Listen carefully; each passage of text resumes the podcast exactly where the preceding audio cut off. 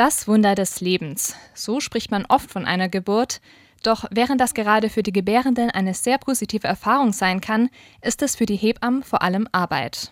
Und wie in vielen anderen medizinischen Bereichen sind auch ihre Arbeitsbedingungen problematisch, denn Geburten sind bekanntlichermaßen nur schwer planbar. So müssen Hebammen etwa flexibel sein, sie arbeiten Tag und Nacht, am Wochenende oder an Feiertagen. Und auch bei der Arbeit verläuft dann nicht immer alles so wunderbar, wie man sich das vielleicht so gerne vorstellt. Was genau den Beruf als Hebamme so schwierig macht und was die sächsische Landesregierung tut, um diese Arbeitsbedingungen zu verbessern, das erfahrt ihr in dieser Folge Radio für Kopfhörer. Mein Name ist Laura Kreuzhage. Schön, dass ihr dabei seid. Mephisto 976, Radio für Kopfhörer. Wenn ich an Geburten denke, dann stelle ich mir wie in vielen Filmen ein Krankenhaus vor. Im Kreissaal sind dann oft Menschen in grüner OP-Kleidung, auch der Fokus liegt eigentlich immer auf den Gebärenden. In der Realität sind es doch vor allem die Geburtshelfenden bzw. die Hebammen, die da bei der Geburt dabei sind und viel arbeiten. Was genau ihre Aufgaben sind und was für Herausforderungen ihnen dabei begegnen, das weiß meine Kollegin Sophia Carlotta Diemer. Sophia, du hast ja für die Recherche gleich mit zwei Hebammen gesprochen. Gibt es denn da Unterschiede in der Arbeit der Hebammen? Ja, also es kommt darauf an, wo sie arbeiten. Als Geburtsort ist ja die Geburtsklinik ganz typisch. 98 Prozent der Geburten finden da in Deutschland statt und die restlichen 2 Prozent im Geburtshaus. In Sachsen arbeiten dann normalerweise freiberufliche Hebammen dort. In der Geburtsklinik gibt es dann nicht nur angestellte Hebammen, sondern auch Ärztinnen. Das sind so die ganz groben Unterschiede. Mhm. Und was haben dir die beiden Hebammen so über ihre Arbeit erzählt? Wie nehmen sie die wahr? Bei beiden Hebammen habe ich den Eindruck gehabt, dass sie mit Herz und Begeisterung ihren Beruf ausüben. Die eine heißt Annette Heidmann-Biese und arbeitet als freiberufliche Hebamme im Geburtshaus. Das heißt aus dem Bauch heraus und hat mir von ihrer Sicht auf ihre Arbeit erzählt. Das Leben auf die Welt bringen, was sehr, sehr emotionales, feierliches und ähm, sehr faszinierendes hat, das, was man immer so gleich denkt, wenn, wenn jemand Hebamme ist. Die andere Hebamme heißt Katrin Meyer. Sie ist im Krankenhaus St. Elisabeth angestellt. Sie hat die Geburt auch als i-Tüpfelchen bezeichnet, weil Geburtshilfe auch sehr harte, anstrengende, stressige und nicht nur saubere Arbeit ist. Also ganz konkret, Spucken, Schreien, Exkremente, all das gehört auch dazu. Das vergessen die Leute oft. Es klingt auf jeden Fall nach vielen Herausforderungen für schwangere Personen und für Hebammen. Wie genau sieht denn die Arbeit für Sie als Hebammen aus? Also als Hebamme musst du ziemlich flexibel sein. Das heißt, am Wochenende und im Schichtdienst in der Klinik arbeiten oder auch bei Ausfällen einspringen. Und neben der Geburt gibt es natürlich auch sehr schwere Momente wie Tod und Fehlgeburten. Paarerfahrungen haben sie auch ziemlich geprägt.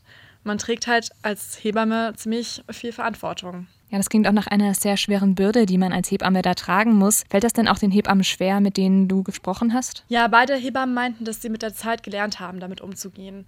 Und es gibt auch rechtliche und psychologische Unterstützung und natürlich auch das Hebammenteam. Und dann ist noch ganz wichtig, dass Hebammen Grenzen gut kennen.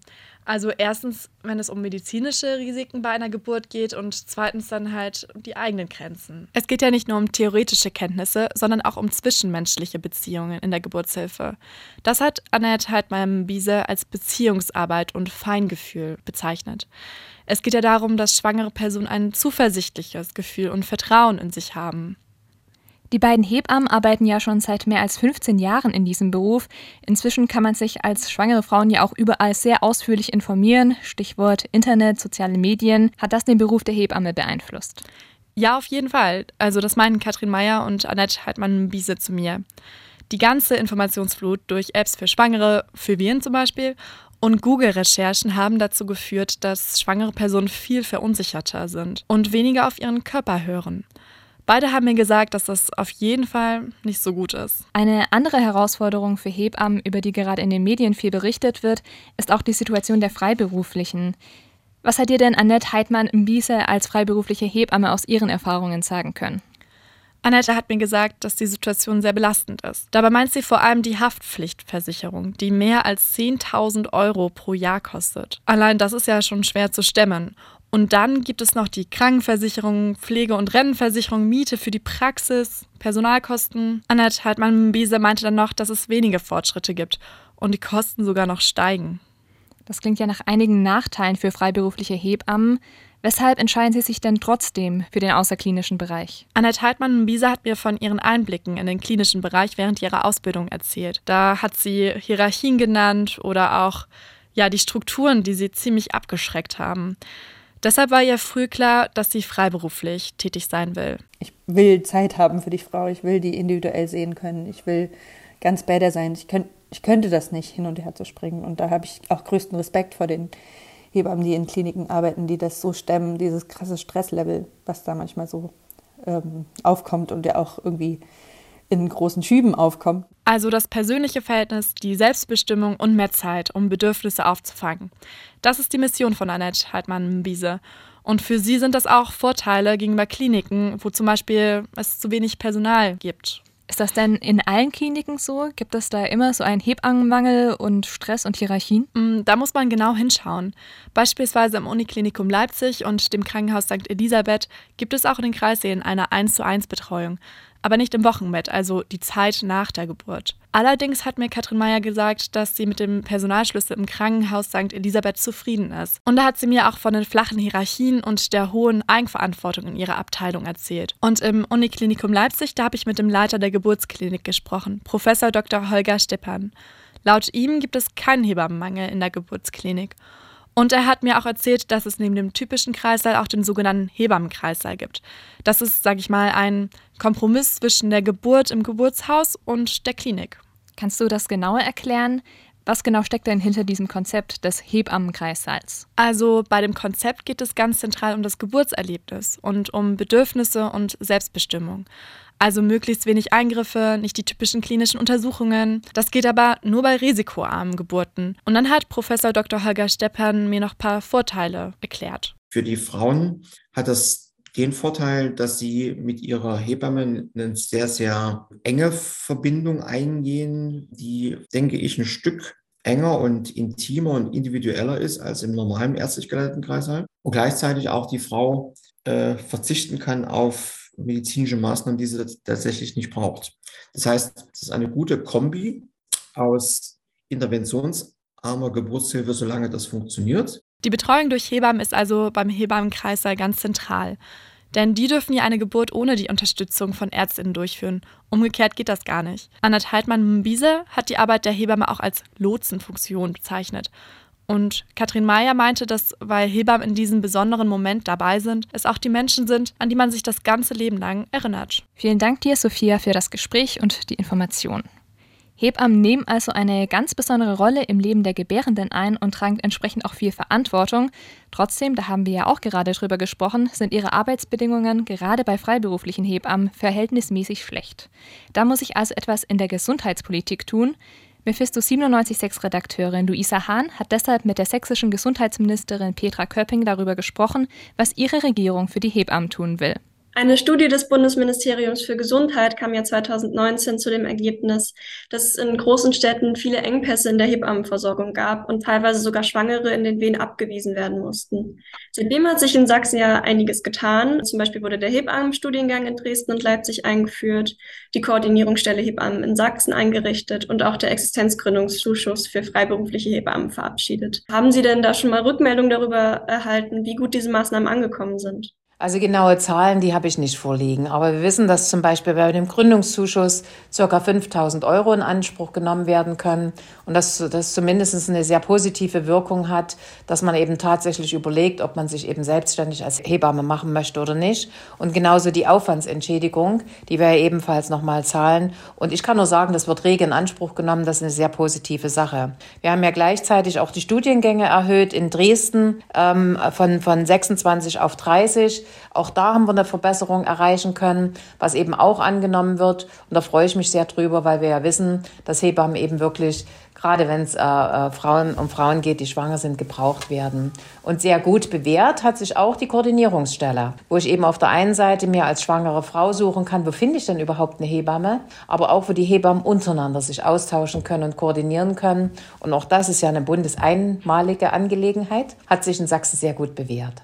Der Deutsche Hebammenverband und auch Hebammen, mit denen wir gesprochen haben, kritisieren allerdings immer noch, dass äh, immer mehr Geburtsstationen schließen, um Geld zu sparen, die Fachkräfte teilweise überlastet sind und es deswegen auch zu keiner freien Wahl der Frauen für die Geburtsstationen kommen kann. Könnten Sie da vielleicht nochmal konkrete Maßnahmen zusammenfassen, mit denen die Politik zukünftig gegen diese Missstände vorgehen könnte? Naja, also man muss ein bisschen differenzieren. Äh, alles wird eben nicht als Sparmaßnahme äh, begriffen, sondern es ist tatsächlich so, dass natürlich auch eine gewisse Anzahl von Geburten da sein muss. Und wenn wir in Regionen sind, wo ganz wenig Kinder geboren werden, und Sachsen ist ja ein Bundesland, was immer älter wird und wo leider wenig Kinder geboren werden, so ist der Rückgang der Geburtenzahlen zum Beispiel von 50.000 Geburten pro Jahr auf 30.000 zurückgegangen, dann hat das eben auch eine Folge.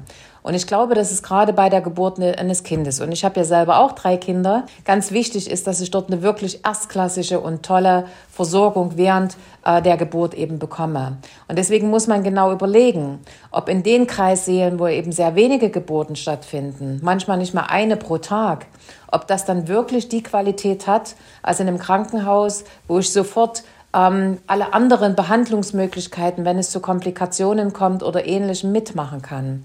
Und deswegen ist es nicht ganz richtig, wenn man nur sagt, aus Kostengründen, sondern richtig ist, dass man sagt, wo finden Geburten denn überhaupt statt? Und dort muss ich dann tatsächlich äh, gut investieren. Ich komme gerade aus der Uniklinik Dresden, äh, wo wir uns ja eine Station angeguckt haben, wo es um Intensiv Behandlung von äh, Neugeborenen und Kindern geht. Und da ist es eben wirklich so, dass es dort eine hervorragende Vernetzung ähm, über die digitalen Medien gibt und das wird die Zukunft sein, dass wir uns dort eben über kurze ähm, Telematik-Dinge äh, äh, kurz schließen können und dann dort das Kind oder der Erwachsene, das gilt ja auch für Erwachsene, hingebracht werden können, wo sie die beste Behandlungsmöglichkeit haben. Freiberufliche Hebammen müssen ja eine Berufshaftpflichtversicherung abschließen. Neben der Höhe dieser Versicherung, die sie ja mit diesem Zuschuss äh, auch entgegenbringen ein bisschen, wird aber auch kritisiert, dass der Vertrag mit dem Anbieter dieser Versicherung schon nächstes Jahr ausläuft. Dadurch könnte es ja dazu kommen, dass freiberufliche Hebammen auch irgendwann vielleicht gar keine Haftpflichtversicherung mehr haben. Ähm, was kann denn die sächsische Politik tun, um freiberufliche Hebammen dahingehend abzusichern? Naja, das ist ja ein Programm der Bundespolitik und äh, ich bin da ganz sicher, dass das auch, wenn das zunächst nächstes Jahr ausläuft, aber eine Anschlussfinanzierung gibt, weil das ist eine ganz wichtige Frage. Hebammen müssen sich absichern können, da gibt es überhaupt kein Vertun.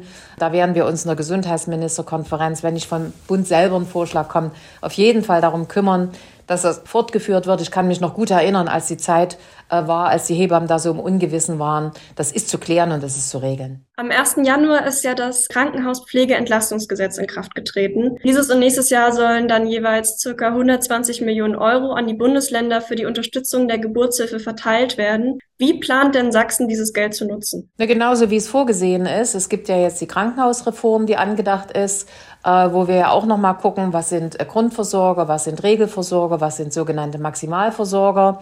Und wir werden natürlich gerade im Bereich der Kindermedizin äh, und der Geburtsstation die Gelder genau so verteilen, wie sie eben angedacht sind. Wir sind gerade dabei, die Liste zu erstellen über die Verteilung der Mittel. Und da ist eben auch immer unser wichtigstes Anliegen, dass wirklich jedes Krankenhaus sich anguckt. Wenn es immer nur Einzelbehandlungen oder eben Einzelgeburten sind. Also ich habe ein Krankenhaus dabei, das hat noch 80 Geburten im Jahr. Da muss man auch genau hingucken, ob das wirklich dann die bestmögliche Versorgung für die Mutter und ihr Kind ist. Und insofern, äh, glaube ich, müssen sich da alle auf allen Seiten sehr ehrlich machen, damit wir also Gelder dorthin investieren, wo tatsächlich auch die Investitionen für die Perspektive eingesetzt werden können. Und genau in dem Prozess stecken wir jetzt. Hebammen sind ja für unsere Gesellschaft ein sehr, sehr wichtiger Beruf, auch mit sehr, sehr viel Verantwortung. Was kann denn einfach Ihrer Meinung nach noch getan werden, um die Wertschätzung für den Beruf der Hebamme zu erhöhen? Also das eine, was ich gleich äh, sagen möchte, ist, dass ich mich wirklich bei allen, die in diesen Berufen äh, tätig sind, ähm, mal ganz herzlich bedanke. Das gehört auch zur Wertschätzung dazu.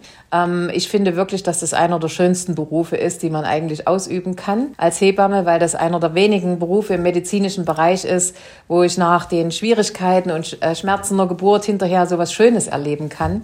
Das hat man in kaum einem anderen Feld. Und auf der anderen Seite sind wir sehr eng äh, in Kontakt mit dem Hebammenverband.